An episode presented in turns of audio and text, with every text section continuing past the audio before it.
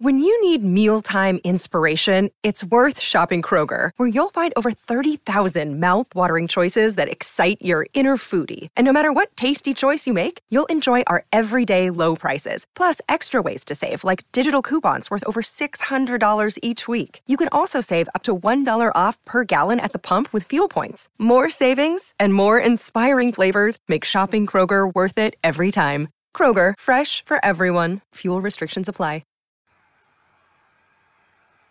18 de febrero 2011. Un hombre chino vivió durante cuatro años con la hoja de un cuchillo de 10 centímetros enterrada en su cráneo. Durante ese lapso, sufría de migrañas insoportables, impedimentos para hablar, así como hemorragias espontáneas. Tras peregrinar durante todos esos años por distintos hospitales, fue en uno de ellos cuando al fin le hicieron una radiografía. Para sorpresa de todos, apareció alojada en la parte derecha de su cráneo esa hoja de cuchillo. Luego se supo que había sido durante un asalto cuando su atacante se la había enterrado allí. El caso de ese chino nos recordó el de Adriana Bondi, una italiana de 64 años, quien había vivido desde que tenía tres meses de edad con tres largas agujas de coser dentro de su cerebro. Según lo informó en abril de 1996 el neurólogo Silvio Buzzi, alguien, en forma premeditada, había enterrado esas tres agujas en el cráneo de aquella bebé a través de unas pequeñas fisuras temporales que existen en todo recién nacido.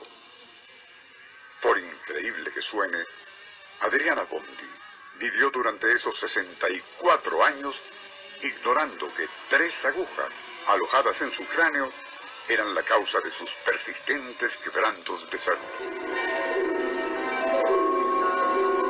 Nuestro insólito universo.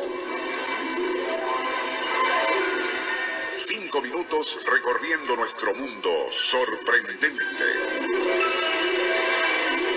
El caso de Adriana Bondi no ha sido único en ese tipo.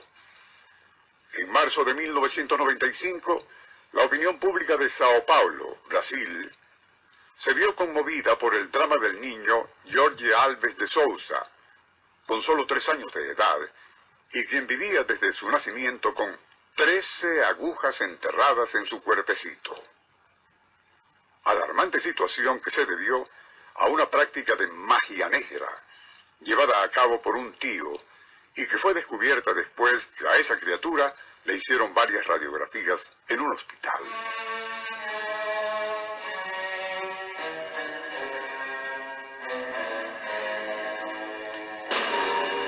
Lo más extraño del caso fue que, y a medida que le retiraban aquellas agujas, aparecían otras, donde las radiografías parecían no haberlas detectado.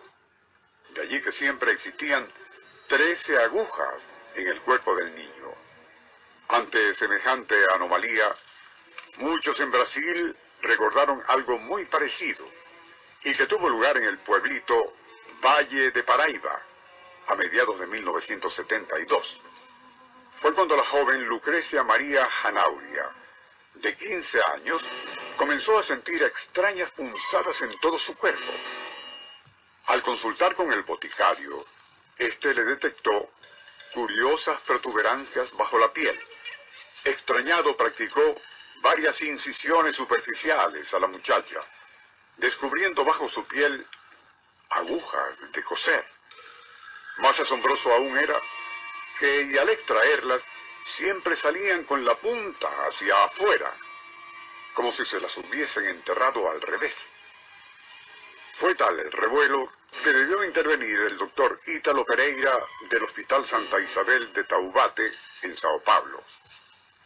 En radiografías tomadas a Lucrecia, se comprobó que todo su cuerpo se encontraba literalmente sembrado con docenas de agujas.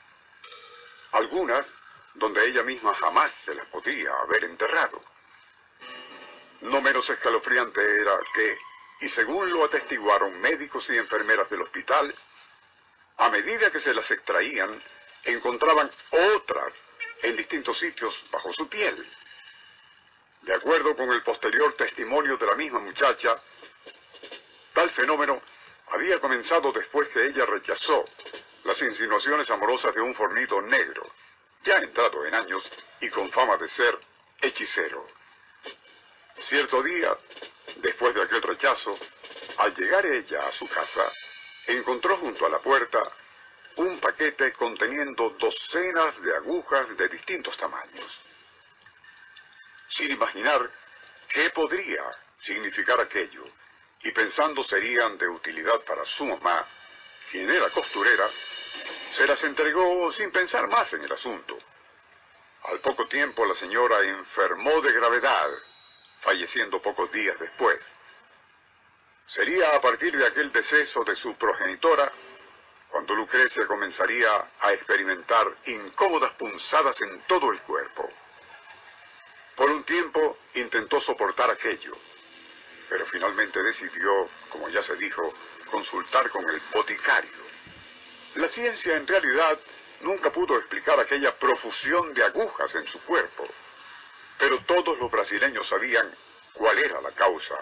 Evidentemente se trataba de una brujería o daño que había lanzado aquel hechicero contra Lucrecia por haberlo rechazado.